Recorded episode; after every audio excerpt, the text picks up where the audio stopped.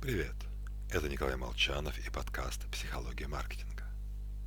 Сегодня мы поговорим о том, стоит ли признавать свои ошибки. Обычный ответ – не дождетесь. Потому что как это, допустим, взять и развестись? Это что, 10 брак, лет брака коту под хвост? Мучились, потираясь друг друга и все зря? Или в бизнес-логике? Там все то же самое. Допустим, подрядчик внедряет CRM работает плохо, постоянно вылезают доп. затраты. Ну или новый сотрудник просто безбожно косячит. И надо бы отказаться, сказать «стоп», взять другого. Только немедленно всплывет вопрос. А, а кто нанял этого специалиста? Кто выбрал такого подрядчика? Кто виноват, что мы потратили деньги? Зря. Стоять перед таким вопросом не хочет абсолютно никто.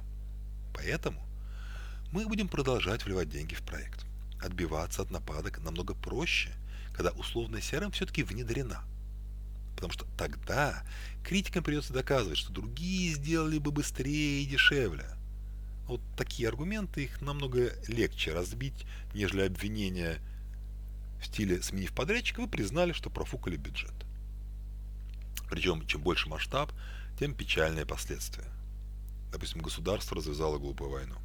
Признать ошибку невозможно, поэтому заявляется, они убивают наших солдат. И принимается решение не закончить войну, а послать солдат побольше. Конфликт раскручивается сильнее. Рациональность, правильность наших поступков определяется вовсе не в тот момент, когда мы их совершали, а всегда прямо сейчас. Клиенты финансовых пирамид попадают в аналогичную ловушку. Пытаясь придумать объективное основание своих действий, они увязают все глубже, пока не спускают последние деньги. Рационализация покупки вовсе не обязательно происходит в магазине. Возможно, что аргументы понадобятся покупателю после. Например, как мне, когда я уже дома объяснял жене целесообразность приобретения металлоискателя. С вами был Николай Молчанов и подкаст «Психология маркетинга».